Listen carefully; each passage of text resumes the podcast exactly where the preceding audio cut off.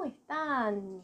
¿Cómo van terminando ese feriadito tan largo que tuvimos en Argentina, feriado de carnaval? Me conecté un poquito antes para esperar a que se conecten, que vayan llegando, ¿sí? Así recibimos a Enrique, ¿sí? En un ratito. Preferí conectarme un minutito antes. Hola, Mica. Así nos van contando desde dónde se conectan, desde dónde nos ven. Hay muchas, muchas, muchas preguntas que me fueron dejando. Las tengo todas anotadas. Vamos a ver cuánto le podemos preguntar. A ver, mientras esperamos a que se conecten más personas, ya vi que Enrique está en la sala. ¿Por qué no nos van contando de dónde son? ¿Desde dónde se conectan? Desde ya les damos la bienvenida porque tenemos una charla interesante. Hola Mati, ¿cómo dices que va? Bueno, me alegra ver gente también que ya probó la técnica, así que es bueno. Van a poder contar también cómo les fue acá por chat. Hola Sin, desde Buenos Aires, Bahía Blanca, Chascomús. Qué bueno, somos muchos los que somos del interior, parece. Resistencia Chaco. Hay más gente de Bahía Blanca, Mendoza. Qué bueno, qué bueno. Tenemos un vivo espectacular porque vamos a hablar. Ah, Santa Cruz. Qué bueno. Porque síntomas, enfermedades, todos tuvimos alguna que otra. ¿Y qué nos pasa cuando nos dicen los diagnósticos, no? Hola Nancy, ¿cómo estás? ¿Cómo llegan? Desde Córdoba, desde Capital. Atenta a la gente de Rosario porque se vienen conferencias, ahora les vamos a contar más gente de Córdoba, gente de Ecuador. Qué bueno, qué bueno que seamos tantos. Nos ponemos las pilas, vamos a hablar de, enfermedades, de codificación biológica, caseros, Córdoba. Hola So, tengo tu pregunta por ahí dando vuelta. Hola Lili, qué bueno, qué bueno. Bueno, mientras se siguen conectando voy a empezar a, a presentar a mi profesor. Ustedes saben que yo no soy muy buena entrevistando, ¿sí? Eh, pero sí, cada vez que tengo la oportunidad de traer una persona que para mí es muy importante, ¿sí? o que siento, que pienso, que pude pasar por mi cuerpo, que toda la info que nos trae es nutritiva, intento compartirla con nuestra comunidad. Así que hoy va a estar con nosotros el gran Enrique Burón. Seguro vieron por ahí este libro, ¿no? Lo vieron por ahí, acá está su nombre, el mío está medio rotito, ya está preparado las cosas que tengo para mañana. Libro, no sé si ustedes lo conocen, pero para mí es casi como la Biblia en mi trabajo, ¿eh? es como un diccionario. Él es la persona que empezó a documentar el trabajo de muchos decodificadores y con el aval de su propio profesor, ¿sí? Klaus Abad, pudo traducir todo, todo su material e introducirlo en Sudamérica, ¿sí? y es quien hoy nos enseña dentro de esta escuela ¿sí? de qué se trata la biología total de los seres vivos y la decodificación biológica. Es más, nos los va a contar él mismo. ¿sí? Aparte es una persona que no solo tradujo todo el material de él, ¿sí? sino que además lo amplía cada año. ¿Y cómo lo amplía? Ahí hablamos de decodificación biológica avanzada. Miren lo que es todo esto, lo voy a tener que levantar de a poco porque es un montón. Él escribió todos estos libros. Si no entendés mucho, este es espectacular para arrancar. Es un golpe al ego enorme, es hermoso, es un libro que cualquier persona que está en el despertar de la conciencia podría leerlo, para pensar, reflexionar, espectacular. El laberinto de Grove, que lo escribió bajo un seudónimo, pero es de él. Estos son de deco avanzada, ¿sí? microbiología viral y decodificación biológica renal avanzada. Ahora está haciendo otro más y ya está escribiendo el sexto. ¿sí? El quinto se está editando y todos los que somos parte de esta escuela estamos esperando ansiosos la llegada de su próximo libro. Ya lo tengo en la sala, así que le voy a ir mandando la invitación. Me voy a dejar de hablar yo para que hable él. Va a mandar. Ahí está. Vamos a esperar. Vamos a hacer un montón de preguntas antes de que empiece todas sus actividades. Hola Enrique, te vemos ¿Cómo, Ahí está. ¿Cómo estás? Bien, bien, bien, bien, muy bien. Bienvenido. Qué placer recibirte de nuevo. Gracias por recibirme, sí. Muy, no, gracias a vos dentro de tu agenda apretadísima, porque ya en estos días empezás con tus conferencias, tus formaciones, tus actividades. Sí, pasado mañana. Estás con nosotros. Ya, ya estamos.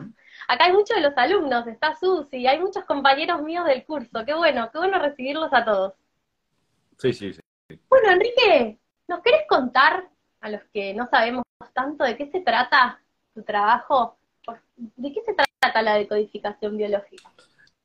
Bueno, se trata de eh, encontrar el origen de nuestros funcionamientos, nuestros programas eh, inconscientes.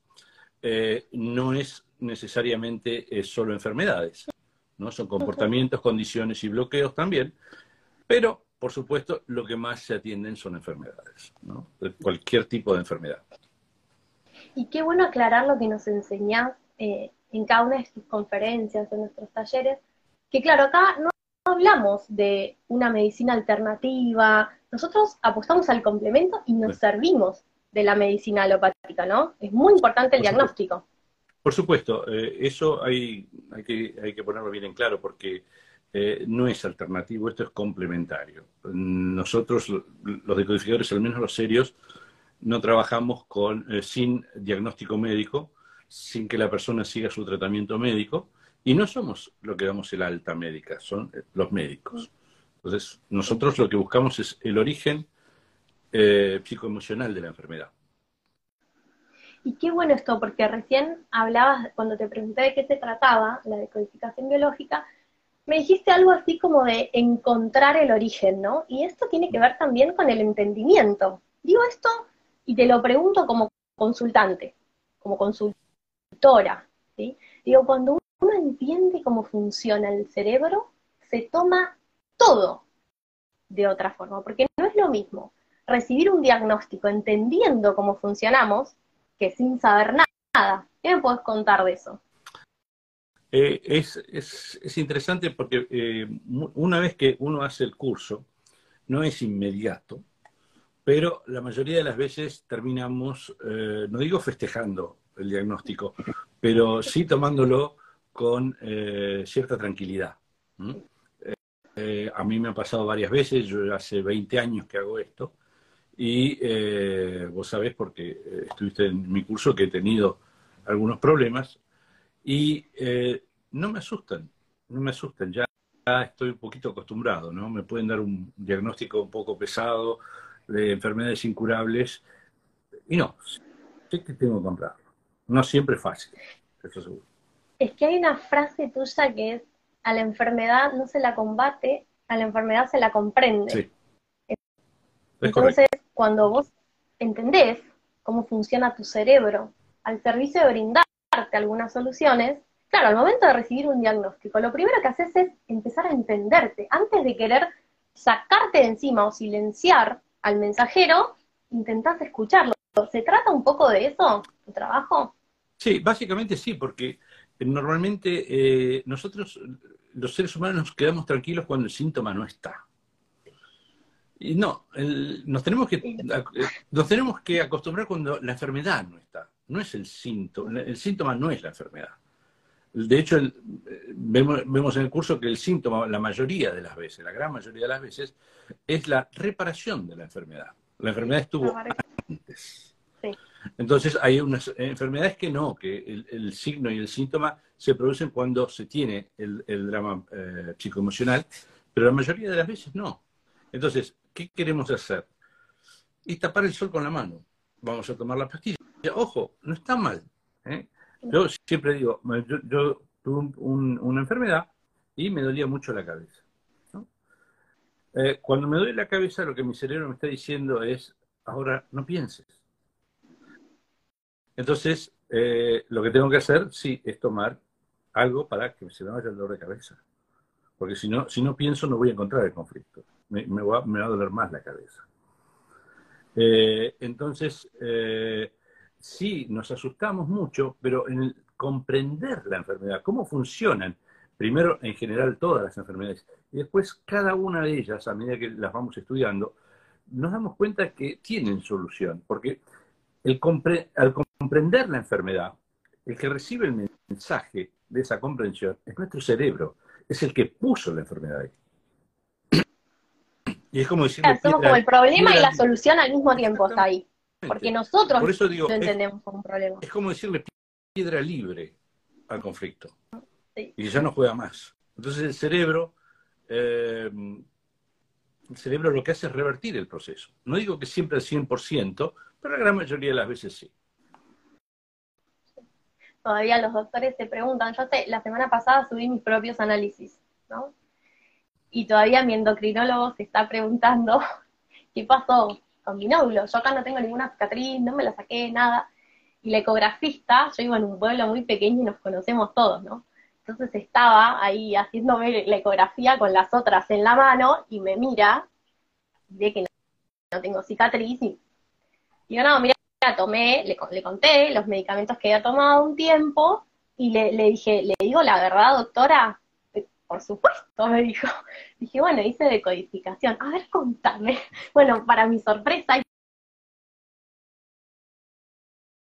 la verdad que está bien que pruebes con, esas cosas, me dijo. Pero bueno, feliz y contenta, ella firmó eh, la ecografía que yo misma subí, que no están mal los nódulos. Nódulos grandes, agrandamientos, digo. ¿Y qué pasa? Insisto en esto. Si me hubieran dado el diagnóstico en otro momento, de hecho yo ese primer diagnóstico lo recibí hace cuatro años, y frente a un potencial inicio de cáncer, porque era tan grande que, se veía, que yo estaba 15 kilos más flaca y todo, claro, el sobreestrés que me generó el diagnóstico, sin saber cómo funcionaba mi cerebro, es otro a cómo lo recibo hoy. Por eso me parece tan importante lo que vos nos enseñás, lo que nos explicás. En estos espacios, la conferencia, ni hablar en la formación, para poder recibir de otra forma la enfermedad.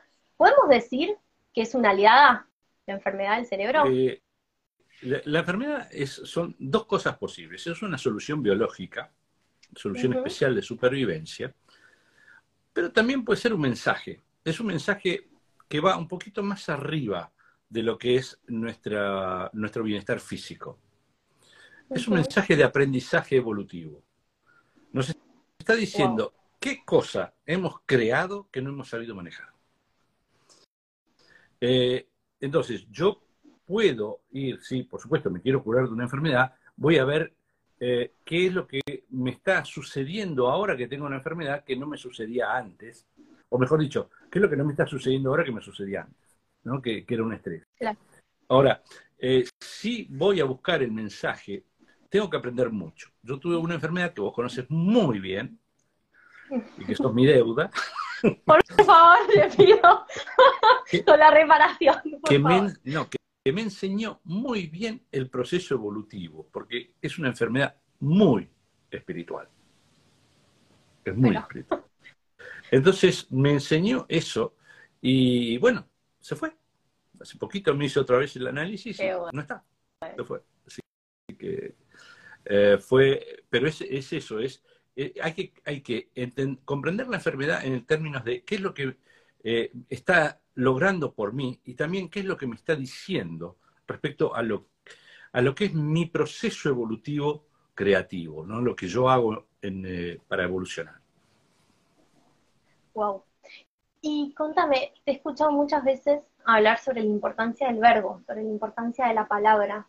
¿Por qué es tan importante la palabra en tu trabajo? Porque en la con la palabra definimos todo, todo lo que existe. Todo concepto está definido por la palabra. Somos el único animal que se comunica con un lenguaje tan amplio. La vaca se, comunica con dos letras, y, eh, pero yo que hablo vacuno sé cuándo dice tal cosa y cuál otra. No, pero eh, nosotros hemos definido todo. El tema es que la gente piensa, pero ¿qué tiene que ver la palabra con la enfermedad? Tiene todo que ver porque nuestro cerebro recibe la información de lo que nosotros estamos pensando, diciendo, recibiendo por los sentidos. Él conoce nuestro lenguaje, conoce todos los sistemas de comunicación que la persona eh, conoce. Por ejemplo, hay personas que tienen un lenguaje médico. El cerebro va a hablarle en médico.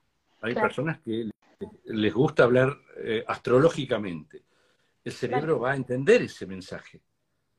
¿eh? Va a asociar los símbolos, porque las palabras son símbolos. Cada letra tiene un valor. Entonces, el, cerebro arma una, explicación con nuestras propias palabras. Por eso muchas veces, eh, eh, lo, has visto en el curso, me hace una pregunta y sale para cualquier lado. Sí. La, pregunta. Y, yo he jugado con yo he jugado con las letras, que no tienen nada que ver. Entonces, ese es, el valor de la palabra. De hecho, está para los que eh, los, los, cristianos, en Juan 1.1 al 1.3, está todo explicado. Eh, son tres versículos que no entiende nadie, pero el decodificador biológico lo entiende perfectamente. A ver si podemos llevarlo un poco más a, aquellas personas que tal vez te escuchen por primera vez. Corregime lógicamente si estoy expresando mal lo que quiero decir. Nosotros nos pasan cosas en la vida, porque claro, está como muy difundido esto de que, bueno, la enfermedad de alguna forma es la consecuencia de alguna emoción que no fue bien gestionada. Pero si fuera así tan laxo, no habría ser llamado sano en la Si impacta en la enfermedad, estaríamos al horno, ¿no? Entonces no es tan así, algo de eso hay, pero ¿qué pasa? Nosotros pensamos con palabras, ¿sí?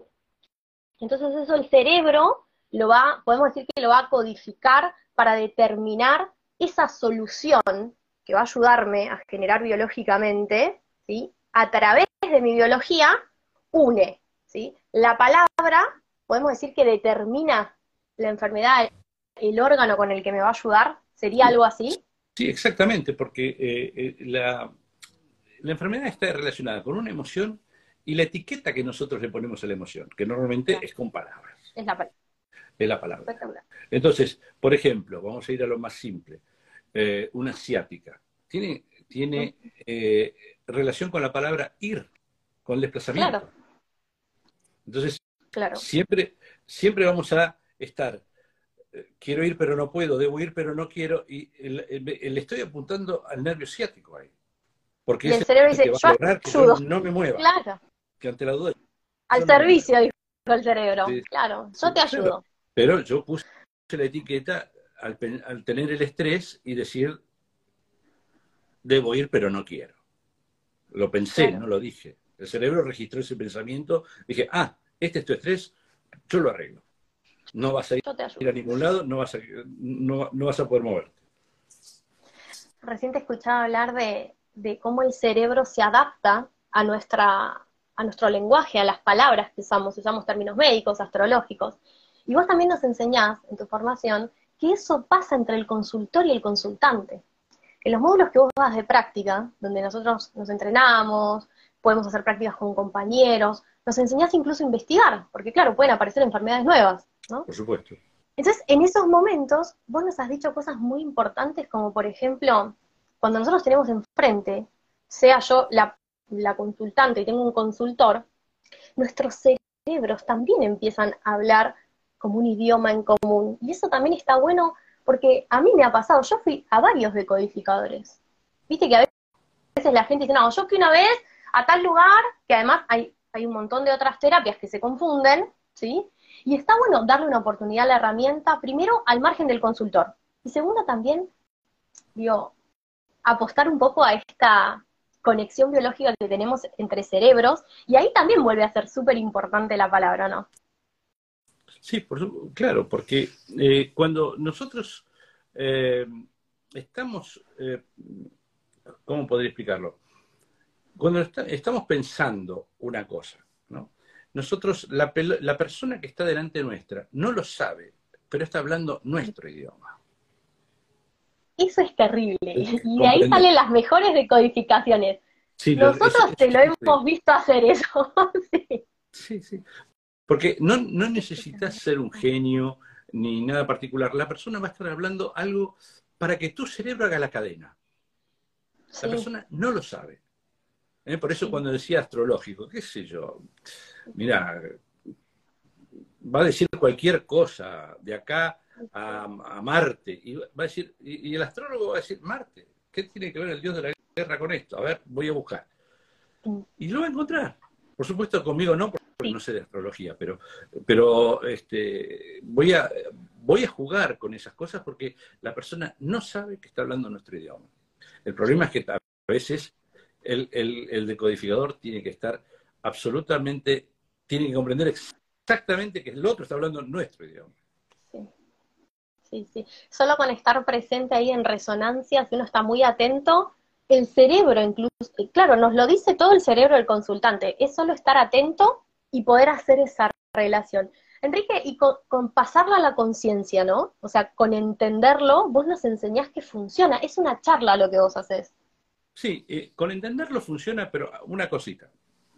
Había muchos, desde, Hammer a Claude Sabat también te decía que hay que tomar conciencia en conciencia. Es decir, entenderlo, pero a veces no sirve si la persona sigue con el conflicto. Claro. Si no lo suelta, si no lo suelta por más que lo haya entendido, porque lo entendió acá, pero no lo entendió acá. Tiene que hacer la, conexión. Pero también a veces, por ejemplo, uno tiene una, gripe, dura siete días. Eh, se va sola. No hubo una toma de conciencia. No hubo una... No, no, se va sola. Bueno, las enfermedades también se van solas. Y no importa el nombre de la enfermedad. Sí. Entonces, pero el tema es que nosotros las mantenemos vivas, porque no, no las, las queremos combatir en lugar de comprenderlas. Y el cerebro, al combatirlas, ve estrés y aumenta la apuesta. Porque para él lo que hizo es correcto, es bueno, es lo que me puede salvar la vida. claro, porque al combatirla es como, digo, ¿quién acepta una invitación a sacarse una solución de encima? Eso es lo que le pasa al cerebro. Cuando nosotros la queremos combatir, él dice, pero me estás queriendo sacar la solución, y claro, redobla la apuesta. Tiene mucho sentido. Bueno, ahí hay muchos alumnos tuyos eh, saludando, compañeros, todos muy contentos de volverte a escuchar. Y si la verdad que cada vez que te vemos nos prendemos todos. Eh, bueno, nada, esto de, darnos una oportunidad. Uy, soy yo, por favor.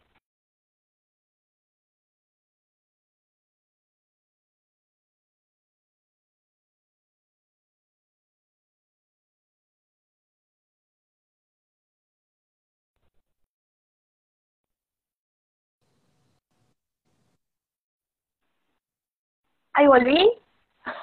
Volví. Sí, tardaste, sí, pero te corta un poquito, sí. Sí, sí, ahí volví, me conecté por el otro wifi porque yo vivo en un pueblito muy pequeño y es fin de semana turístico, ¿viste? Entonces cuando se colapsa de turista, el wifi satelital, pero bueno, ya hemos vuelto, es lo importante.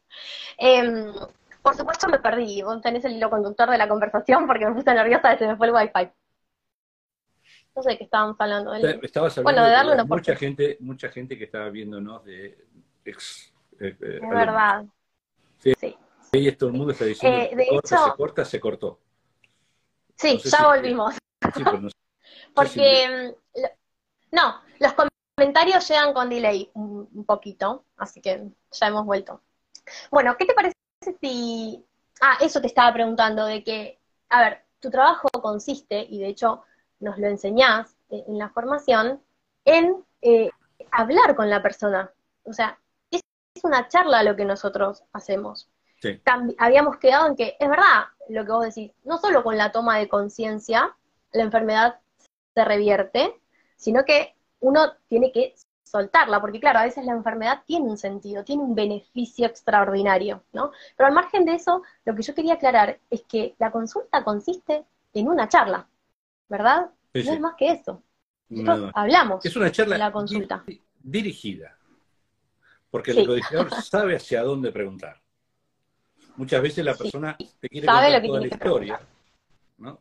La persona te quiere contar toda la historia y en realidad vos sabés qué preguntar.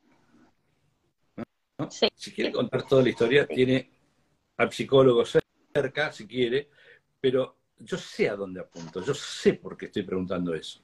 Pero la persona te quiere contar, ¿viste? Entonces, tiene un conflicto ahora con el hermano, por ejemplo. Y si te quiere contar toda la historia del hermano y vos sabés, por la enfermedad que tiene o por lo que, los gestos que está haciendo, que el problema es con la madre. Y le preguntas por la madre. Eh, eh, y dice, no, no, no, pero mi hermano, mi hermano. No, no. Tu problema hoy es con tu hermano. El que te dio la enfermedad fue con tu madre. Entonces, eso hay que entenderlo, eh, hay que hacérselo entender. Claro, además, si fuera eso, si uno ya fuera consciente, la enfermedad no está. Entonces nosotros partimos de ahí también y también entendemos esa evasiva, porque claro, el cerebro le estamos queriendo sacar una solución. Entonces vos nos entrenás para eso, para ser buenos buscadores. Sabemos lo que tenemos que buscar y la verdad, la verdad, que lo sabemos por todo el material que ampliamos todos los años, porque si no se nos complicaría bastante más. La verdad es que... Espera que me voy a pasar al otro mientras vos charlar un cachito.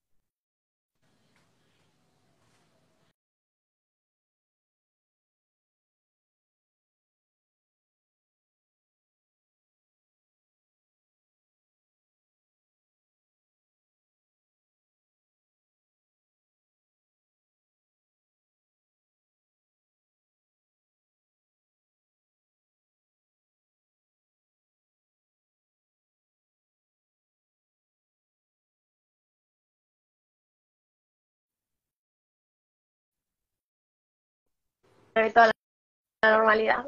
ahí volví, perdón. Ahí volví, ahí volví. Sí, acá, bueno, entonces estaba contando. Están todos de vacaciones no, ahí no. también, pero no. No, pero acá porque, porque no llega el celular donde vivo yo, ¿viste? Entonces no es que pueda seguir con los datos. Si pasa un viento y nos quedamos medio ahí con el satélite en banda, pero, pero bueno, tengo dos redes, entonces si no es una, se acomoda la otra y tarda unos segunditos en acomodarse. Así que nada, ya nos acomodamos.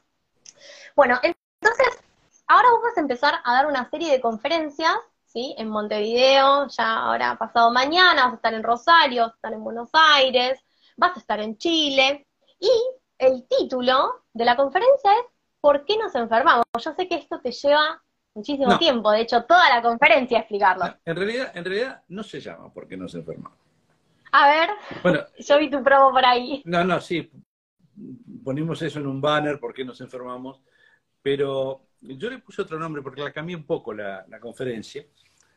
Muy eh, Y le he puesto eh, secretos de, nuestra, de nuestro proceso evolutivo. ¿no? de, de, nuestro proceso evolutivo. Porque está, estoy estoy apuntando un poquito más a que la gente entienda que la enfermedad no es solo algo físico, eh, algo psicoemocional, también es algo un poquito más elevado. Entonces, eh, eso es lo que vamos a, a, ver. La conferencia básica sigue estando adentro, pero vamos a agregar algunas cositas más para que la gente comprenda, de otro modo. Claro, parece como, está buenísimo porque incluso le da otro nivel de profundidad, así que espectacular, espectacular. Eh, está bueno también pensar, viste que, qué sé yo, frente a diagnósticos como fibromialgia, ¿no? O algunas enfermedades que la medicina alopática dice, bueno, nosotros llegamos hasta acá, ¿no? O, por ejemplo, hoy teníamos una persona que nos decía, mira, yo tengo dermatitis hace cinco años, otra señora que nos escribía y decía, mira, yo tengo dolores de cabeza recurrentes me hice de todo, fui al neurólogo y el doctor dice, señora, acá no hay nada. Esta mirada, ¿sí? Puede darle más de una solución, porque hemos visto gente, yo he visto compañeras, que al tomar conciencia, formándose, revirtieron fibromialgia, y también lo vi en mi consulta. Sí, eh, nosotros, eh, eh, yo tuve, bueno, la fibromialgia, yo siempre jorobo un poco con eso porque a mí me gusta mucho el ping-pong. Y el segundo, mi segundo deporte favorito es la fibromialgia. Porque eh, encontramos, no es muy complicado desarmar la fibromialgia. De hecho, se va prácticamente enseguida, en la consulta. Acá en Montevideo el año pasado tuvimos en una demostración dos personas juntas con fibromialgia. Hicimos una combinación de, de, consultas y a las dos se le fue. Y hace poquito atendí, también a una persona eh, con, eh, ¿cómo se llama esto? Migrañas terribles desde hace años. Y el otro día me escribió, desde la charla no, tuvo más migrañas. Entonces, es posible porque eh, no es un tema de tiene que haber una lesión, tiene que haber algo adentro. No, no, es otra cosa. Es una... Es el conflicto que el cerebro hace que aparezca el dolor. Por ejemplo, en las conferencias, algo que me gusta hacer, vos lo viste, es hacer un jueguito con eh, la lesión del manguito rotador. acá en el hombro.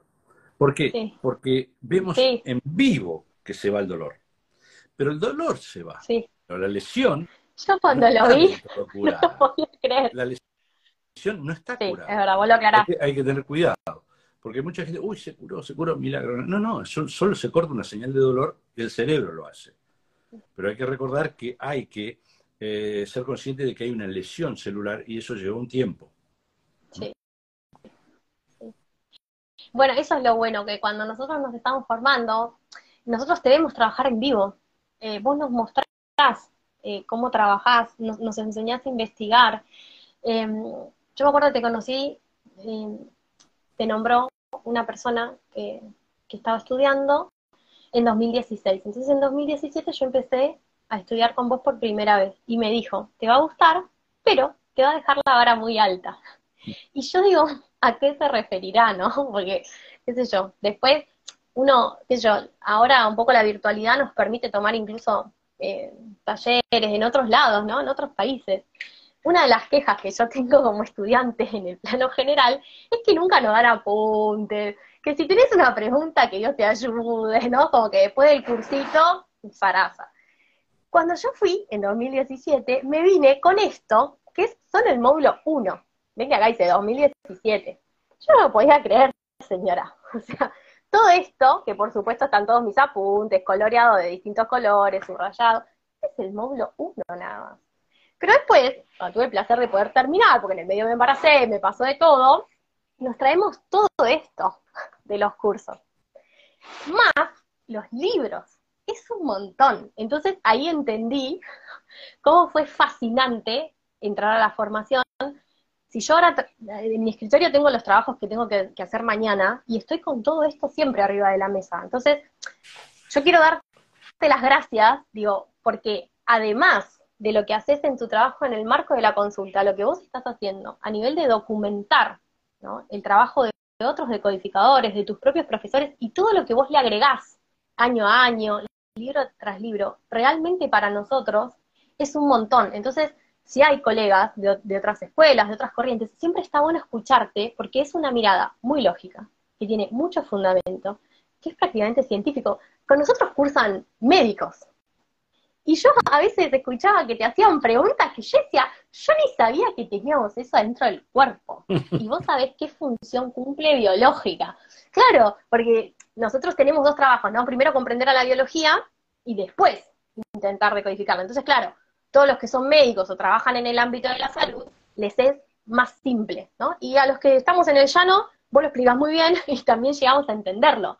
Pero digo, lo que vos nos entregás a nivel material es un montón y yo lo quiero no solo agradecer públicamente, sino que por eso, ¿no?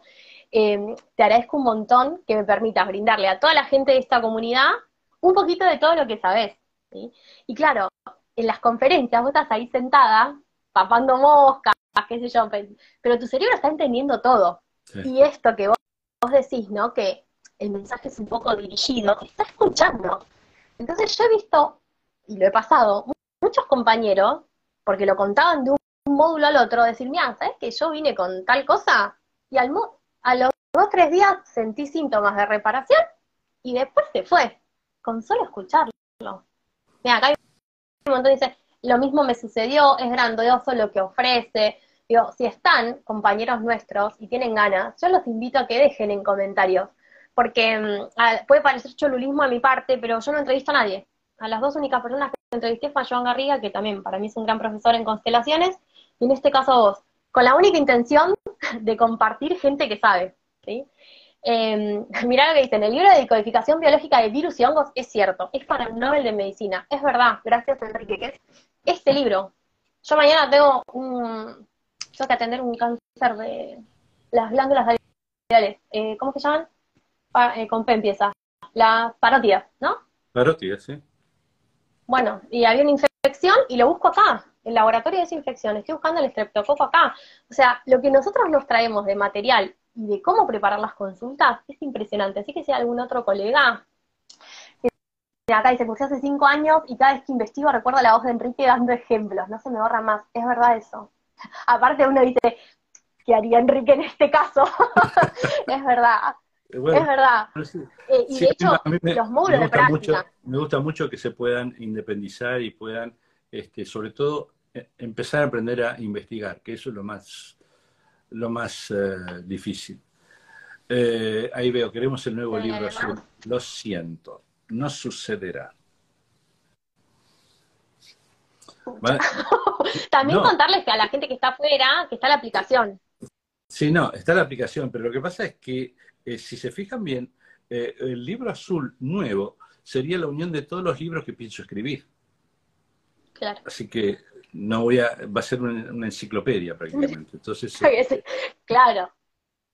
Eh, entonces, por eso, en un momento dije, no, lo tengo que hacer por sistema, ¿no? Por, entonces, hay uno en especial que estoy escribiendo ahora, que no va a ser por sistema, va a ser una, herramienta para decodificadores que amplía algo que yo le daba en el curso al último eh, módulo. Yo ya sé qué, pero no voy a hacer spoiler. es espectacular esa planilla.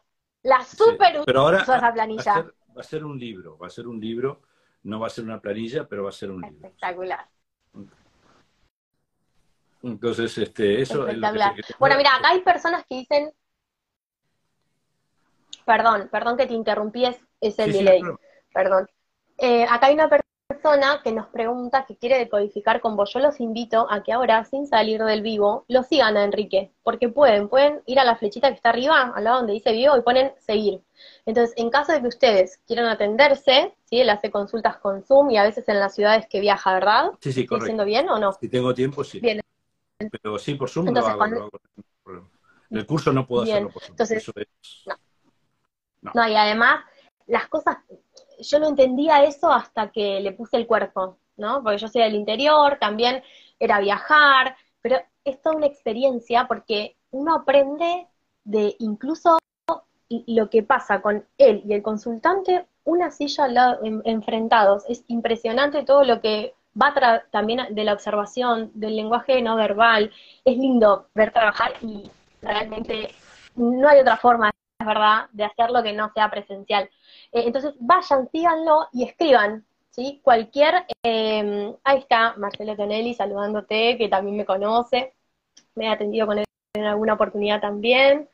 Em, entonces, vayan, síganlo, escriban, pregunten por las consultas y van a estar también al día de todas las conferencias, de cuando... Ah, otra cosa, la formación es anual. Entonces, Son cinco es ahora. Claro, pero es ahora el tiempo de inscribirse. Sí, correcto. Son cinco módulos. que arrancar, los módulos son consecutivos. Sí, son cinco módulos de fin de semana y a lo largo del año. Los dos últimos ahora van a tener tres días cada uno. Antes era solo el último. Vamos a agregar para más eh, ejercicio el, eh, cuarto módulo también. Eh, no es online, no está fuera. Este, esto es vivencial totalmente.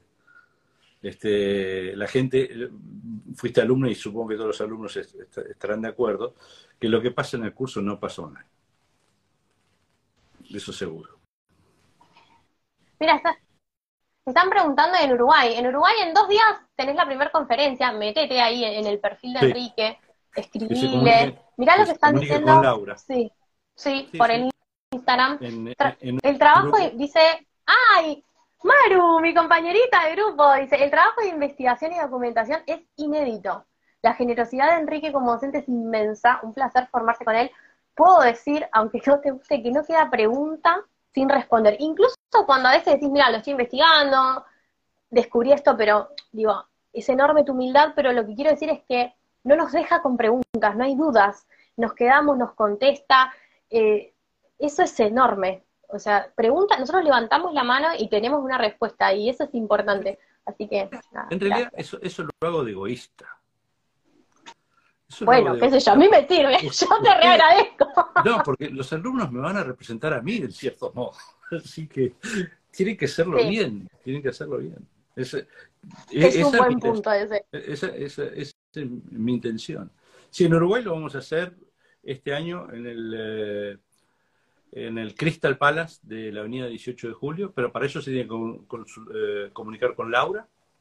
Si empiezan a seguir, de hecho, yo, le van a mandar a... Yo puse en las historias también, pero síganlo a él, dónde están las próximas conferencias y a quiénes le tienen que preguntar en cada ciudad, porque ah, claro, ahora está, acá preguntan presencial dónde es, volvemos a repetir, Uruguay, Rosario, eh, Buenos Aires y Chile también. ¿sí? Santiago. Así que ahí, eh, sí, claro, porque es grande. Así que ahí también tienen toda la info. Sí, sí. Eh, Bien. Empezamos siempre acá en Uruguay, así que es, el pasado mañana, después va a haber otro. Estamos en casa. está bueno, está bueno. Acérquense, aunque sea a la conferencia. De hecho, así empezaste vos, ¿no? Leyendo un poco tu historia y lo que nos contás. Estabas por Montreal, Canadá. Que llevó la curiosidad. Me invitaron a una conferencia, fui, fui sin mucha intención de ir, pero a los 10 minutos yo ya estaba enamorado, ya sabía lo que iba a ser el resto de mi vida. Era fantástico, además lo presentaba muy bien mi profesor, Claude Valier. Eh, entonces, eh, realmente era muy bueno. Y bueno, lo hizo con su esposa, Julie mío, pero yo lo veía y lo veía hacer cosas que hoy hago yo. Pero justamente lo vi y dice, ¿cómo hace este tipo? Y dije, pero si lo puedo, hacer, lo puedo hacer yo. Entonces ese, fue el clic y ahí me puse a tratar de hacerlo. Nos pasa a nosotros cuando vamos a tus conferencias y decimos, ¿cómo hace? ¿Cómo hace? No, pero yo lo, lo, explico cómo lo hago. Lo explico. Cómo sí. No, no Sudáfrica. Y además, quiero recordar. No, basta con Sudáfrica. Esto es solo para la gente de mi grupo. Sudáfrica. Lo que lloré como consultante, pero bueno, fue sanador, porque claro, era como. Y Carla iba, ¿no? Cada módulo que iba le caía un fichón, salía llorando, pero para bien, ¿no? O sea, impresionante. Decime una palabra, Sudáfrica. No, no, hay que hacer el curso para entender de qué estamos hablando, pero módulo 4, diría Enrique. Módulo 4. Bien, módulo Sudáfrica. Me lo tendría que tatuar, Sudáfrica. eso también es muy divertido. Lo que nos reímos, lo que nos reímos no tiene desperdicio. Pero está bien, le viene bien al cerebro para incorporar tanto porque realmente es un montón. Eh, te quería preguntar algunas cosas más. Eh, alguien decía, Córdoba, ¿por qué no? Y bueno, señora, propóngale algo, ármele un buen grupo, ¿y quién te dice? Es así, es así, porque hay que tener en cuenta que estuvimos dos años eh, eh, acá en Montevideo sin poder pasar. Eh, se nos fue todo el capital, digamos. Y hoy viajar, por ejemplo, vamos a Chile, pero es bastante duro porque lo mismo que pasamos nosotros lo pasaron los hoteles y las, las empresas aéreas. Así que todo es carísimo ahora. Entonces, ir a Córdoba, podríamos ir a Córdoba, pero lo que pasa es que nos quedamos, habíamos dejado unos huecos para eventualmente ir a Estados Unidos. Todavía no sabemos cómo lo vamos a llenar porque no sabemos si vamos a, poder ir. Pero hay otros proyectos escondidos por ahí que si salen bien, va a ser muy bien. Pero Córdoba, bueno, sí, Córdoba hemos dado curso en Córdoba. Y ahí aparecieron unos cuantos que plagiaron mis viejos manuales y todo ese tipo de cosas. Así que no. Eso iba a decirte que, mm, que bueno, estaba pensando un poco en el libro este del laberinto, ¿no? Y yo, ¿sentís que saliste un poco del laberinto cuando encontraste esto en la conferencia? Cuando sentís que encontraste tu misión ahí, dijiste, bueno, esto es lo mío, ¿sí, no? Sí, sí, definitivamente, definitivamente. Sí, sí, ahí esa, esa era el, camino recto, era directo, no había, Qué bueno. Qué bueno. y qué bueno lo que haces por los demás, porque ¿a qué me refiero con lo que haces con los demás? No, yo hace 15 años que estudio algunas cosas, ¿no? Y a veces uno va, se forma y sentís que la persona que te está dando algo, viste, te mezquina. o sea, no, no, dale, che. Pero hay, alguien que me está escribiendo desde México. Que me ha preguntado varias veces, eh, Juan Evan. Juan Evan. Porque tenemos tenemos la idea de poder ir a México, pero hemos tenido una experiencia no muy agradable en México. Eh, entonces, eh, sí tenemos que ver, tiene que juntarse gente porque en este momento justamente las cosas están muy caras y tiene que, tengo que justificar que en el curso era suficiente gente como para que recuperemos la inversión, digamos. Entonces, este, por eso Está, está, México era una de las posibilidades, hay otra que no la voy a mencionar, eh, nos conviene, pero sí, era, era, una de las, de las posibilidades, pero bueno, eh, lo que pasa es que necesitamos que nos inviten, que haya un organizador que nos garantice cierta cantidad de personas en el curso. Yo iríamos para dar conferencias antes también, por supuesto, pero el tema es que allá también eh, nosotros no podemos dar cinco módulos separados. Sería carísimo para la gente. Entonces tenemos que dar, eh, si no damos todo el, curso completo de, un saque que es muy difícil para la persona, es insoportable. Eh, gente me pregunta, ¿por qué no lo das todo de corrido? Las personas que hicieron el primer módulo saben por qué no.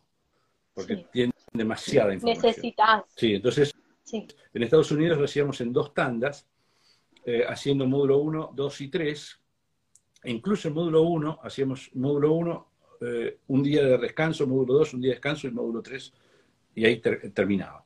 El módulo 4 y 5 también con un día de descanso en el, medio. Porque si no la gente queda este, totalmente desbordada, ¿no? Es, demasiada información. Es, muchísima información y además cuando llegamos al módulo 5, igual nosotros pedimos más. O sea, se produjo algo en diciembre. Yo también estuve Como que quisiéramos seguir. Yo, también estuve ahí. Y es más. Sí, pero no, da el gusto.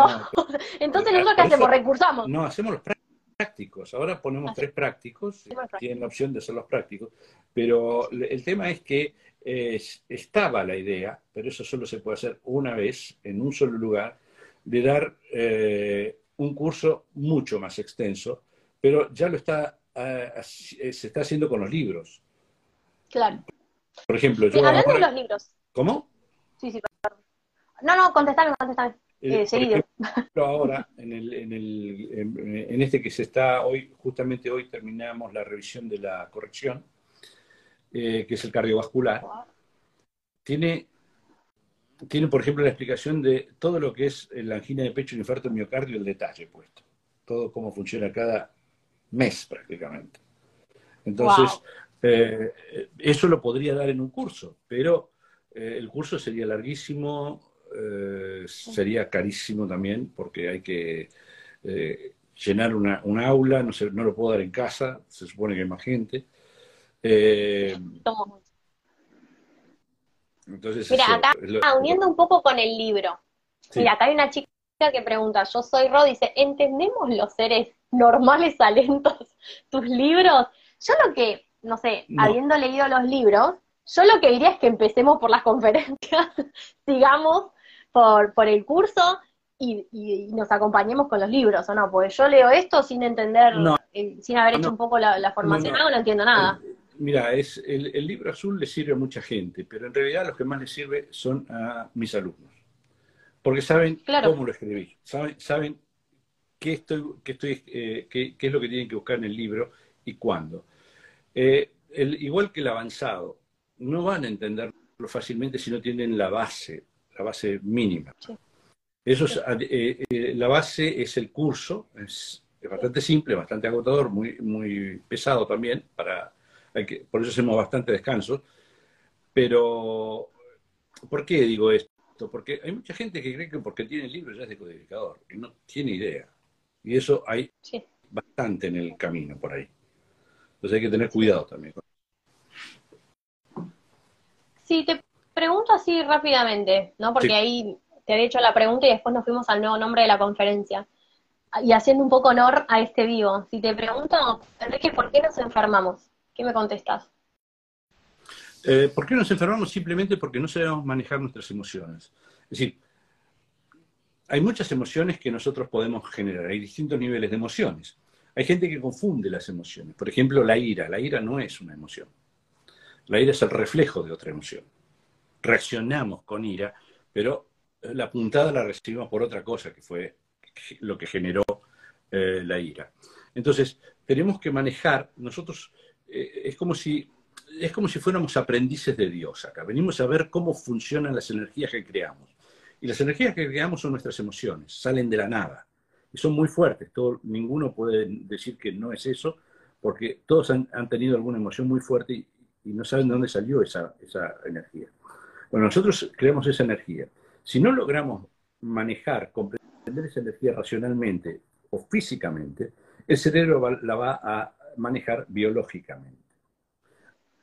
Antes di el ejemplo de, por ejemplo, eh, eh, no quiero ir a tal lugar, pero estoy obligado a hacerlo y no quiero ir a, ir a trabajar, ir a trabajar, ir a trabajar todo el día. Bueno, va a suceder que eh, quien va a responder va a ser el nervio ciático, porque es el que me va a mantener en casa porque no me puedo levantar. Así que me dicen, ¿estás obligado a ir? No puedo ir, olvídate. Entonces, es un beneficio secundario la enfermedad para que yo me quede. Por supuesto, ahora tengo el dolor, ahora tengo el dolor, la molestia, sí, pero eso es otro conflicto. El conflicto de ir ya no lo tenemos más. Yo no tengo más el estrés, claro, ¿Eh? claro, Ese, eh, por lo menos, claro. Entonces, por eso nos enfermamos nosotros porque no sabemos manejar nuestras emociones.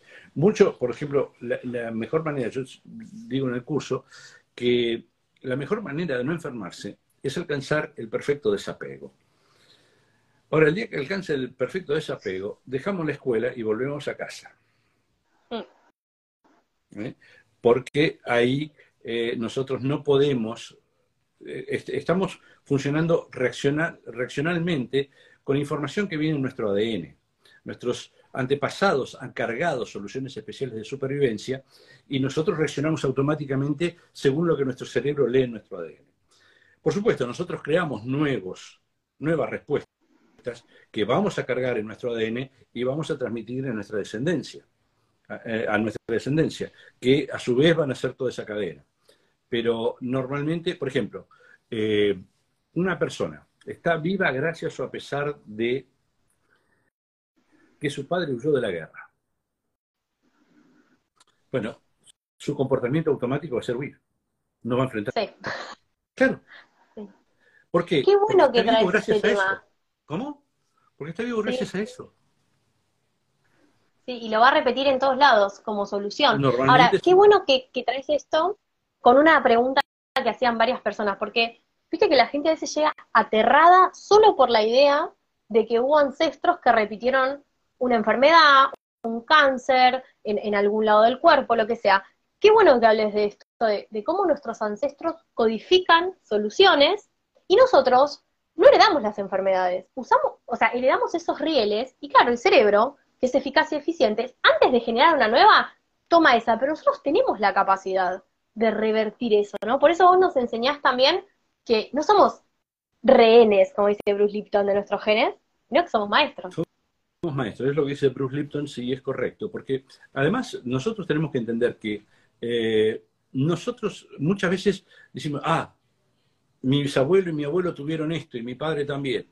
No significa que lo vayas a tener. Significa que tenés un riel de respuesta que ya viene enseñado. Pero mucha gente es fatalista y cree que puede tenerlo al creer que puede tenerlo, genera al peor enemigo nuestro, que es el miedo a tenerlo. El miedo.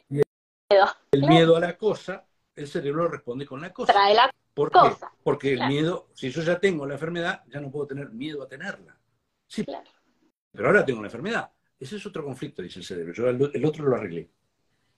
Yo te bajé el estrés. Yo te bajé el ¿Ves, señora, todo lo que aprendemos con Enrique? ¿Ves, señora? Vaya a la conferencia, vaya al curso. No le digo que lea el libro, hágalo después. Pero ve todo lo que aprendemos, ve por qué yo se lo acerco a este espacio.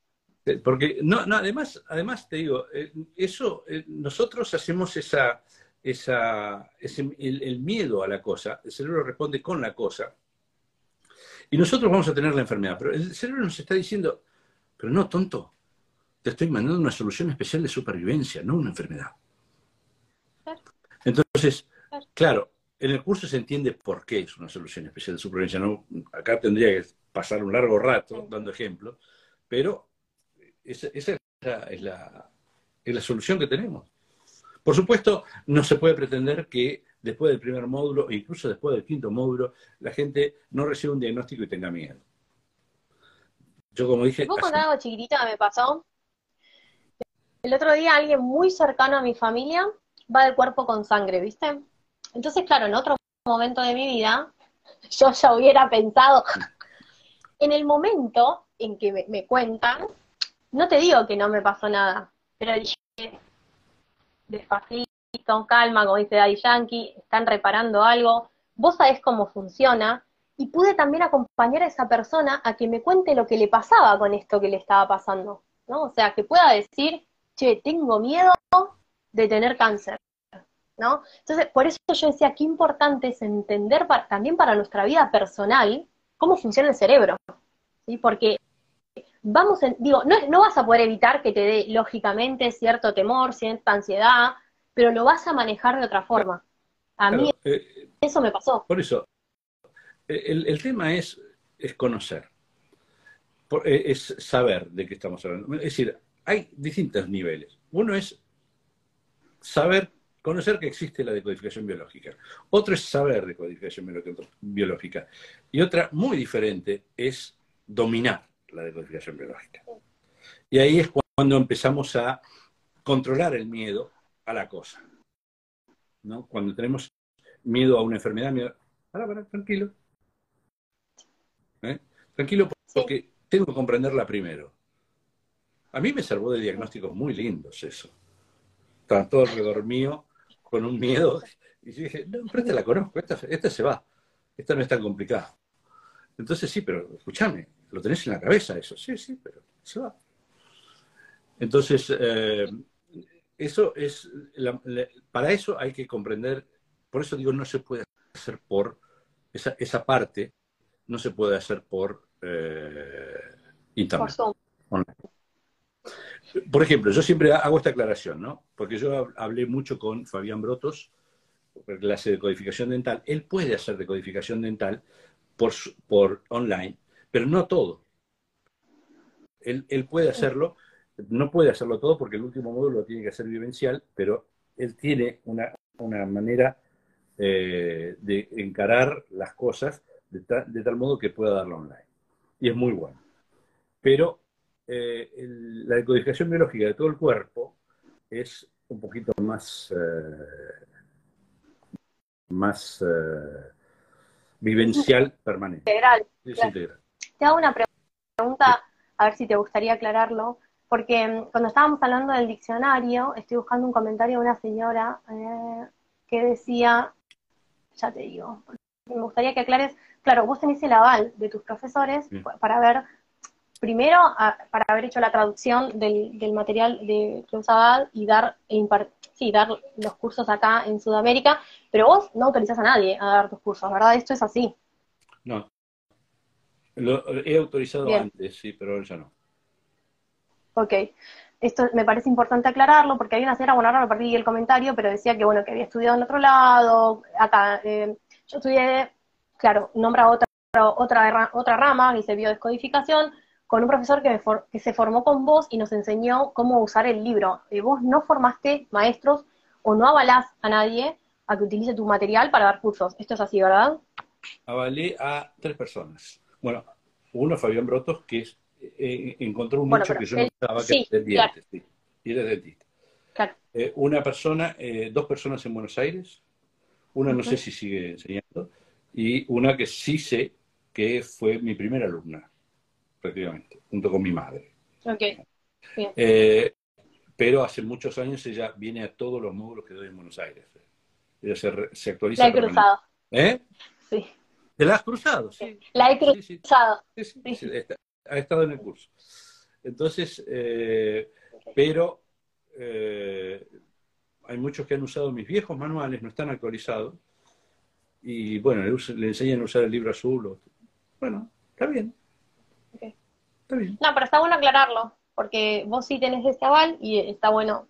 Eh, no sé, en constelaciones tenemos un orden que se llama el orden de jerarquía, que es respeto por el que vino primero. En todos los espacios, sí, está bueno reconocerlo. Por Vamos a preguntarte dos o tres cosas que nos habían dejado en la cajita de preguntas, ¿te parece? Pues ya se nos fue la hora. ¿Sí? No hay problema. Muy bien. Diana Vallejos preguntaba por eh, nódulo en los pechos. ¿Qué nos puedes decir? Porque claro, los que hicimos el curso sabemos que hay un montón. Es un, Es un tema muy lindo porque lo vemos en el segundo módulo y está muy bien, muy bien eh, delimitado eso. Es un trabajo que hizo Hammer. Y los nódulos en los pechos eh, no son cáncer, no se, no, se asusten. Eh, se asustan con la palabra en realidad. Pero hay que ver, nosotros tenemos que ver en qué pecho es, en qué lugar del pecho es, y vamos a ir a buscar el conflicto particular. Normalmente decimos el cáncer de mama o los nódulos en la mama tienen que ver con un conflicto de nido.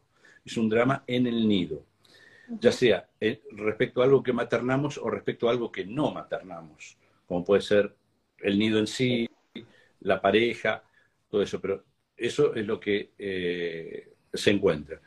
Normalmente es fácil de encontrar, pero lo que, con lo que más hay que luchar es con el miedo de la persona a el hecho de lo que le pueda decir el médico. Ojo, el nódulo no, no es tan eh, estresante como decir cáncer de mama, pero hay que, muchas veces hay que calmar a la persona porque eh, es, un tema que se puede resolver. Se han resuelto un montón de estos. Entonces, eh, Sí, pero sí se necesita una consulta para saber exactamente desde cuándo, todo, todo lo que hacemos, los ciclos que tenemos que buscar, todo lo que hay que hacer. Puedo dar la pista casi, es un conflicto de nido, pero eso no le va a decir nada inmediatamente. Claro, porque nuestro trabajo un poco, a ver, lo que vos nos enseñaste es a buscar y el trabajo es muy minucioso dentro de lo que tenemos que, sí, de lo que tenemos que buscar. No es lo mismo la localización del nódulo y un montón de, otras cosas. Por eso a veces muchas de las preguntas que nosotros recibimos hoy que nos decían tiroides, claro, pero ahí está el hipo, el hiper, depende de dónde esté alojado, un montón de otras cosas, ¿no? Para poder responder exactamente. Entonces podemos dar algo medio macro, por eso cuando uno también agarra el diccionario no entiende nada, porque vos lo que nos enseñás es a buscar bien. Sí, porque yo digo, sí, digo, bueno, también hay que ver, digo, eh, la mama izquierda, la mama derecha, arriba, abajo, afuera, adentro, pero hay que ver si la persona es diestro, si es zurda. Eh, todo eso tiene, eh, tiene relación en, la, en, la, decodificación. Tenemos que ver exactamente. Una vez que tenemos los datos, la pregunta es bastante simple, bastante directa y nos eh, ayuda también. Necesitamos a juntar todos esos datos primero. Sí. Después acá María Fernanda, G1, dice, tengo dolores recurrentes de cabeza, me dice chequeos con el neurólogo, sale todo normal, pero la señora sigue con dolores de cabeza. Bueno, hay que ver qué tipo de dolores de cabeza, si son migrañas o cefaleas y las migrañas en qué lugar. Eh, yo hace poco atendí a una persona que tenía migrañas y era una desvalorización intelectual muy fuerte se dice que la cefalea, cuando es toda la cabeza, es más eh, un hartazgo intelectual, es un cansancio intelectual. Pero la migraña tiene, hay, varias decodificaciones para las migrañas, eh, pero la, más común es una desvalorización intelectual. ¿Qué decimos cuando decimos desvalorización intelectual? Por ejemplo, eh, fuimos criados de una manera en que nunca teníamos razón, papá nos decía esto, mamá nos decía esto, que no servís para nada, ta, ta, ta, ta, ta, ta callate vos. Y eso va creando un formato de desvalorización intelectual y una inseguridad intelectual. Entonces, no me siento lo suficientemente bueno para razonar esto. Eh, un caso que tuve es que una persona que tenía un gran, pero una gran capacidad intelectual, no pudo desarrollarla en su vida tuvo, éxito, pero no por su capacidad intelectual. Y eso se lo, eh, se lo reprochaba, es decir, se, desvalorizaba porque hubiera podido llegar más lejos, digamos. Hubiera podido eh, evolucionar mejor. Entonces, eso es, lo que puede ser los dolores de cabeza eh, permanentes. Hay que ver cuál, cuál es y dónde está. Recién, viste, cuando hablabas no me acuerdo exactamente que dijiste que como que hay distintas formas de vincularse con la decodificación, una cosa es saber, una cosa es conocer, y otra cosa también es pasarla por el cuerpo. Recién acá hay un comentario, ¿sí? Que de una chica que dice, yo tengo cáncer de mama, eh, hizo decodificación y empezó a achicarse sin ninguna medicación. Entonces, está bueno que se lean estas cosas porque cuando vos la pasás por el cuerpo, yo que estaba tan contenta, lógicamente yo ya revertí unos cuantos síntomas y tengo otros que siguen siendo rentables aún para, para una parte de mi cerebro. Y cuando vos la pasás por el cuerpo, está buenísimo porque lo llevas con otra fuerza. Y qué bueno que entre ustedes también puedan leer ustedes mismos gente que, probó la técnica y, tuvo muy buenos resultados, ¿no? Eh, otra cosa que preguntaba mucho eh, es si pueden trabajar las personas, o sea, si pueden ir a una consulta a decodificar por sus hijos. Y yo te agrego, ¿hasta qué edad consideras vos que pueden Exactamente. las mamás, los papás? Hasta los siete años. Eh, a partir de ahí hay que hablar con el chico, porque ya entiende qué tipo de drama puede tener. Muchas veces el, niño nace con el problema, ahí sí vamos a ir a buscar primero en los padres, pero ya a los 9, a los 10 ya me gusta, puedo estar, puede estar el padre, pero a veces le tengo que pedir permiso al padre para quedarme a solas con el chico. Porque recordemos, ya más adelante me pueden preguntar por qué, qué tiene mi hija de 16, yo no le voy a responder nunca eso porque es el jardín secreto de la hija. Necesito la autorización de la hija para poder hablar de sus problemas. Entonces, eh, por eso yo, las consultas son herméticas, digamos. Por eso no se puede decodificar así. Sin embargo, me ha pasado de que una persona eh, se ha decodificado, por ejemplo, una, una escoliosis, que se curara la persona y el hermano, que estaba en su casa.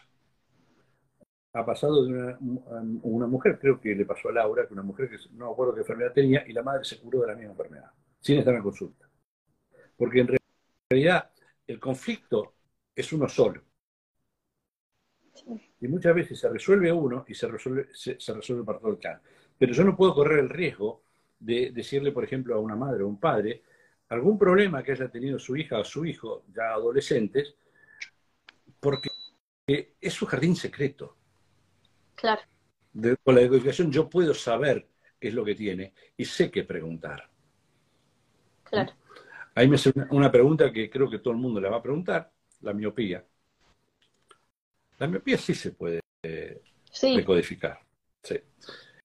La miopía, lo que pasa es que la gente cuando es miope dice, yo no veo de lejos. La, cosa es, pero veo muy bien de cerca. Entonces lo que voy a buscar es cuál es el peligro que estaba muy cerca. ¿eh? En casa, eh, he visto varios casos similares de un padre golpeador y la niña que estaba ahí y tenía miedo y el peligro estaba en casa o el peligro está muy cerca, pueden ser muchas otras cosas. Pero generalmente cuando eh, yo tengo presbicia, ¿se puede codificar la presbicia? Sí, pero la tengo yo. Y sé por, qué la tengo. Y sé que no, la puedo, no me la puedo sacar de encima porque la necesito. Porque la necesito. No es una enfermedad para mí. Es una molestia para leer de cerca, pero sé que en términos de lo que mi cerebro necesita, la presbicia está perfecta. Además, si tengo que pasar el, examen de conducir, lo paso bárbaro. Nos has contado. Bueno, Enrique, ya nos pasamos 10 minutos de la hora. Yo quiero agradecerte un montón esta charla. Si querés seguir, porque veo que hay muchas preguntas. Sí, sí, yo por, vos, yo sigo, yo me quedo, imagínate, me quedaba ya hasta lo último. Seguimos un ratito más. Dale, nos quedamos veo que hay muchas preguntas y bueno. Hay muchas preguntas Em, fíjate que acá hay gente, por ejemplo, afinando un poco el tema de las tiroides, hay alguien que pregunta por hipertiroidismo. Yo lo conozco. Hipertiroidismo. Bueno, yo funciono como hipertiroideo. Yo funciono como hipertiroideo. No tengo problemas de tiroides, pero funciono como hipertiroideo. La persona que eh, hipertiroidea, eh, sería bueno que pues, la persona que, a la que le estoy respondiendo me responda esta pregunta. Si tiene que cruzar una calle de una esquina a la otra, ¿va por los catetos o por la hipotenusa? Es decir, generalmente es una persona que cada segundo de su vida vale oro. A ver, Ale, contesta por ahí. ¿Eh? Tiene, eh, tiene que vivir así. Todo tiene que ser rápido, rápido, rápido, rápido, rápido, rápido. Yo soy medio así. No tengo el problema, porque, pero normalmente la persona tiene que hacerlo rápido. Por ejemplo, eso puede suceder si eh, uno de sus padres, no, digo que siempre sea así, no le voy a acusar al padre o a la madre, pero por ejemplo, uno de sus padres no, no, no quiso que naciera. Entonces, ¿qué hace el, niño? Trata de ganarse el amor del padre y tiene que ser eh, como deportista más alto, más fuerte, más veloz. No tiene que ser más. Entonces, una de las maneras es ser rápido. Entonces, siempre va a ir por el camino más corto, más rápido. Va a contar los pasos casi. No va a ir al supermercado a pasear. Va a ir al A, B, C, D, E, E, F y a la caja. Pero Mirá lo que dice la consultante que la chica que pone, este, eh, dice, muero, dice, reto a mis hijos por los segundos perdidos. ¿Viste? Sí. Tal cual. Entonces, por la hipoteca. Y, el claro, y, el hipotiroidismo es, hay que hacer rápido, rápido, rápido, rápido, rápido, pero la persona nunca lo logra, nunca llega. ¿Eh? es muy común, ¿eh? era una cosa, lo he encontrado varias veces, la persona que tiene que hacer la universidad, que supone que lo va a hacer en seis años, y lo termina en diez. Los últimos cuatro años es, no se terminan nunca. Al momento de recibir el diploma, entra en hipertiroidismo. En hipo, perdón, en hipotiroidismo. Porque esos cuatro años de no se termina nunca, quiero ser rápido, pero no se termina nunca, es el, el drama. Bueno, alguien más eh, nos preguntaban recién, por ejemplo, eh, por, hay dos personas que preguntaron acá recién las preguntas que nos, dije, nos dejaron por miomas uterinos. A miomas uterinos eh, es bastante, no, se, no se entusiasmen demasiado, pero es bastante simple. Es fácil. Es bastante simple. El mioma uterino normalmente afecta a las personas, a las mujeres que están normalmente, no siempre, pero puede ser, que están más cerca de la menopausia mientras que a las más jóvenes les afecta el, eh, ¿cómo dije? El eh, uterino. Ah, el del ovario poliquístico. El ovario poliquístico. Eh, el mioma uterino significa básicamente el hijo que no tuve. No significa que no haya tenido hijos. Pero, por ejemplo, tuvo tres hijas y no tuvo el varón que siempre quiso, va a tener un mioma uterino en representación del varón. Eh, por ejemplo, no tuvo hijos, pero siempre quiso tener hijos, lo mismo. Y si no tuvo hijos y siempre quiso tener tres hijos, va a tener tres miomas uterinos. Entonces, la toma de conciencia de eso muy a menudo, muy a menudo, hace que el mioma desaparezca, como contaste antes de la persona que tenía el nódulo en la mama que fue desapareciendo. El mioma también desaparece así. Ahí vi también alguien, tricotilomanía e hiperhidrosis. Ya, ya sé, ahí está pidiendo celiaquía. Bien, la tricotilomanía es una de las, cosas que estudié yo cuando eh, estaba haciendo el curso. Junto con la fibromialgia agarré dos enfermedades un poquito complicadas. Y la tricotilomanía normalmente afecta a dos tipos de personas. A los que son extraordinariamente inteligentes y son llevados a ser los mejores. O a los que son terriblemente torpes intelectualmente y que son forzados a ser mejores. ¿Por qué? Es como la tricotilomanía, es el, hecho de arrancarse el pelo, incluso a veces se, comen la raíz. Y es, y, es como, eh, debo ser el mejor, debo ser el mejor, debo ser el primero, me, presiona, me presiona, pero no sé cómo lograrlo, no sé cómo lograrlo. Es como si sacara de adentro de mi cabeza algún secreto que... ¿Cómo? Eso lo había encontrado porque em, tuve la suerte de entrar en un foro de tricotilomanía, una vez me, ayudaron mucho, y era así, la mayoría eran todos eh, alumnos que peleaban por la medalla de oro. ¿eh? Y estaban todos bajo presión familiar o lo que fuera para ser el mejor. Dije la tricotilomanía, la, la hiperhidrosis. Hiperhidrosis. La hiperhidrosis es el chanchito enjabonado. Es deseo escaparme. Por ejemplo, hiperhidrosis bajo los brazos, deseo escaparme de mi obligación de eh, proteger a mis hijos o a alguien. O eh, eh, depende en qué parte del cuerpo, en las manos está en relación con el trabajo, no quiero hacer este trabajo, es un... eh, es una, una manera de escaparse. Cuando uno está totalmente transpirado, en hiperhidrosis, es muy difícil que te puedan atrapar. Entonces me tengo que escapar. Eh. ¿Eh? Claro, por eso digo Y además- chanchito. Rajas más fácil. Sí, por eso. Y después la celiaquía. La celiaquía, hay muchos conflictos que tienen que ver con la celiaquía. La celiaquía, eh, uno de los conflictos tiene que ver con la producción o el almacenamiento, o un drama con la producción y el almacenamiento de algo que contenga gluten. Por ejemplo, el trigo. Hubo una inundación, se perdió toda la, la cosecha, hay un drama con el trigo y puede, producir, puede tener la persona celiaquía. También puede ser, eh, un, un par de alumnos míos habían encontrado una decodificación muy interesante, no quiero tomar esa pastilla, porque tienen Ah. miedo a tomar una pastilla porque la- el envoltorio de la pastilla contiene gluten. Es la mejor manera de no tomar la pastilla. Eh, luego hay eh, una que me encontré una vez, que fue muy simbólica, no la voy a explicar acá porque es muy simbólica, que eh, es echarle la culpa a Dios. Esa Wow. me la encontré una vez. Y no, era- no es- no es una decodificación mía, ¿eh? es una decodificación de Claude. Y que era eso exactamente, era echarle la culpa, pelearse con Dios. El, el- el simbolismo es bastante particular, pero no, no lo voy a explicar acá porque... ¿Sabes que acá hay eh, varias personas preguntando por acúfenos, zumbidos? Bueno, hemos visto eh, tinnitus, cosas lindas en el curso. Te lo pregunto porque bueno, está linda esa. Las Esa- hemos esa- visto eh, esa- enfermedad era, era una de mis dos bestias negras, porque mi ex esposa tenía eso. Y yo no lo encontraba. Yo era parte del conflicto, seguro. Eh, hasta que un día eh, el, el tinnitus el- el- tiene que ver con en memoria de algo, ¿no? Es un recuerdo, es un conflicto de separación.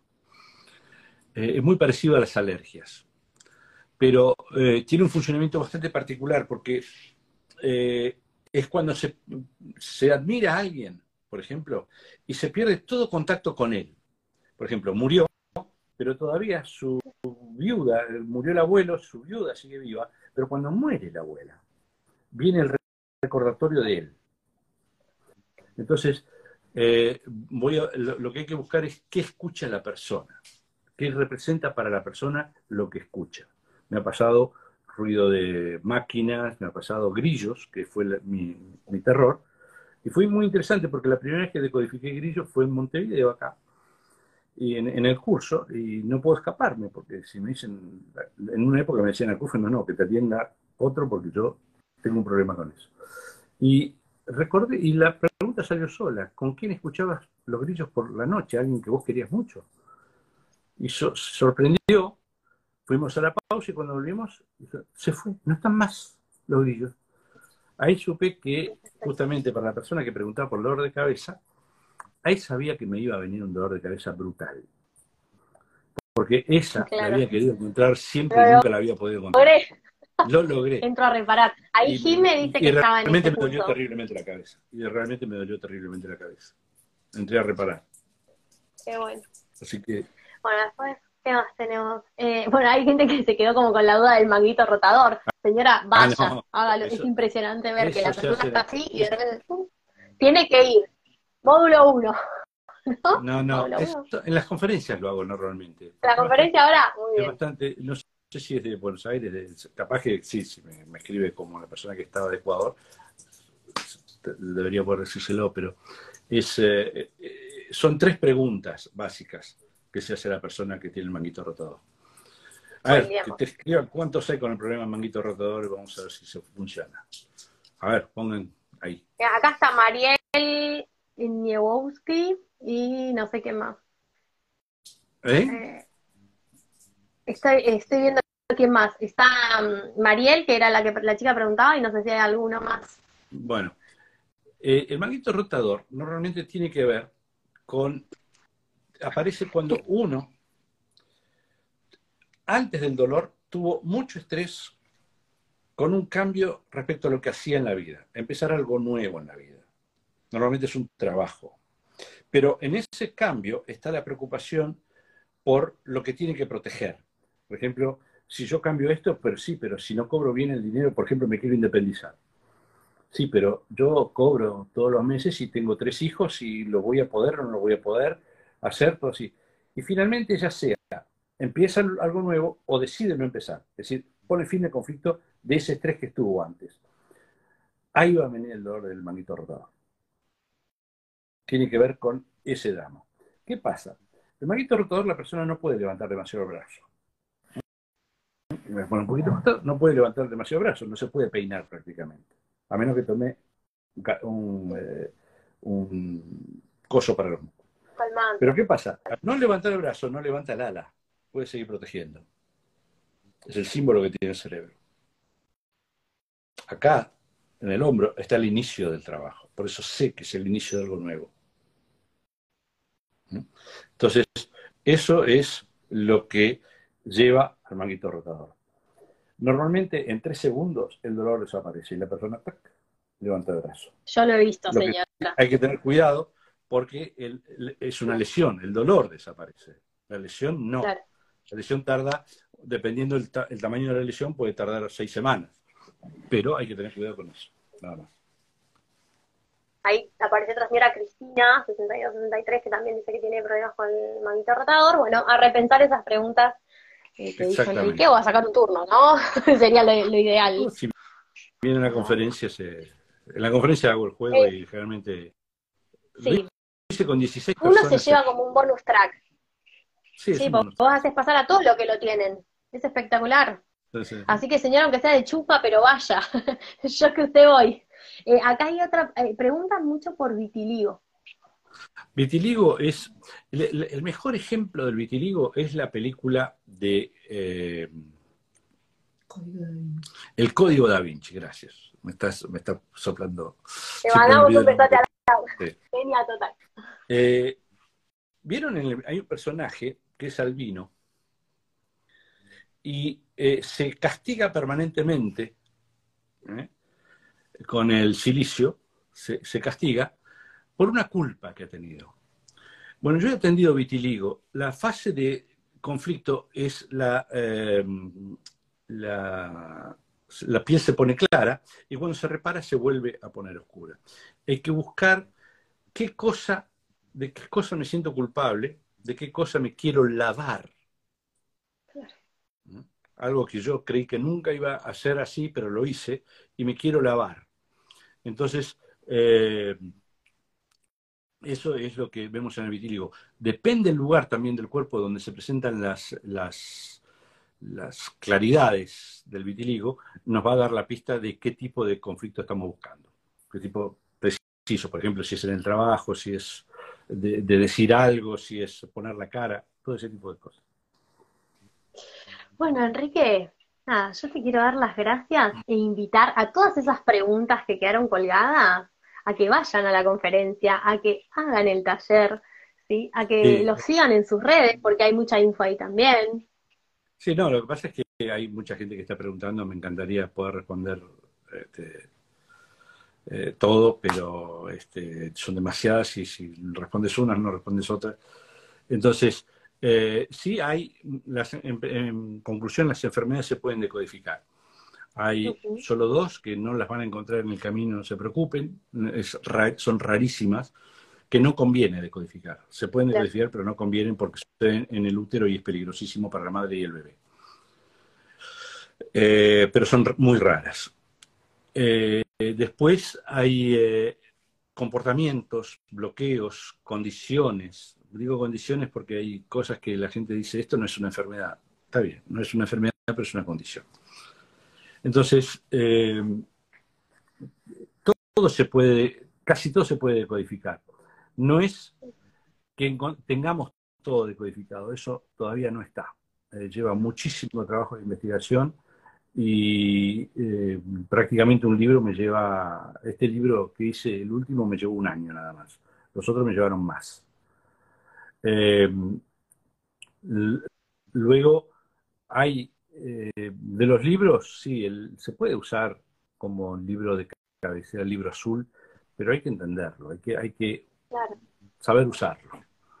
Eh, están todos hay muchos datos ahí, no están todos los datos, porque los próximos libros van, por ejemplo, en el próximo libro están no todas las arterias, porque son cientos, pero muchísimas decodificaciones, punto por, punto, qué tipo de, si es embolia, si es eh, todo, todo, todo, eh, las trombosis, todo eso, todo está bien explicadito, pero después va a venir otro sistema y otro sistema y otro, entonces este, es un poco largo la cosa.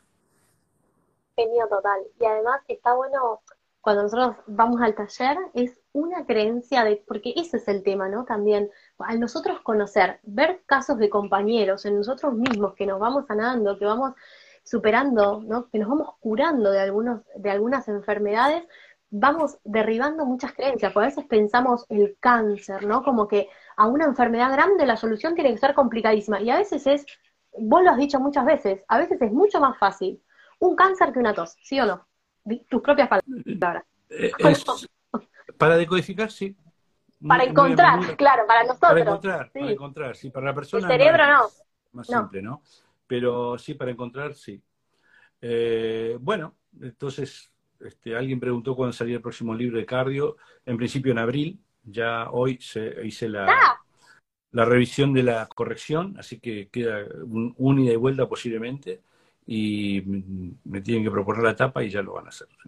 Así que ya, ya está, ya está escrito.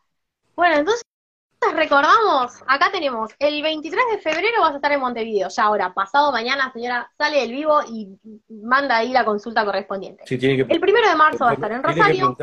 Tiene que, escribirle a Laura acá. A Laurita. ¿Te abre o no te abre usted la Ella es así. Usted métase en Instagram y escribe por ahí. Primero de marzo en Rosario, que debe estar feliz mi amigo Mauro. El día 2 de marzo, Buenos Aires. Y el 7 de marzo, Santiago, se nos va para Chile. Así que acuérdese, señora, antes de salir del vivo, lo sigue Enrique, le escribe a Laura y nada. Sí, puede entrar, puede entrar a la página de, Facebook o eh, ¿cuál más, Laura? Instagram. ¿eh? Eh, Laura es la que maneja todo, es la, jefa, es la jefa, la administradora, yo soy el único, el que está adelante y responde nada más. Pero ella es el resto. Todo el resto lo hace ella. La verdad, esa es la parte linda esa es la parte linda. La de la administración no es tan linda. No, no, no. Así que le agradecemos un montón a la es, muy, eficiente porque, bueno, es, eh, licenciada, en administración, así que sabe lo que hace. Acá dice, pasa por favor donde seguirlo, enrique.bouron es la cuenta, está en todas mis historias, también hace clic, señora, en el enlace y la lleva directamente. Y bueno, cualquier cosa me escriben a mí yo también los redirecciono a, a la página de ellos.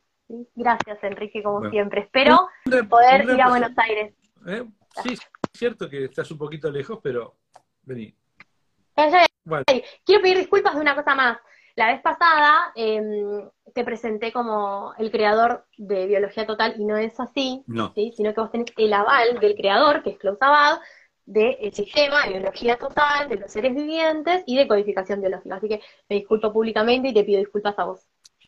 No, no, no, está bien, está bien. No, eso es el. No me, ya viste que pongo los decodificadores que han encontrado cada cosa porque no me hago dueño de.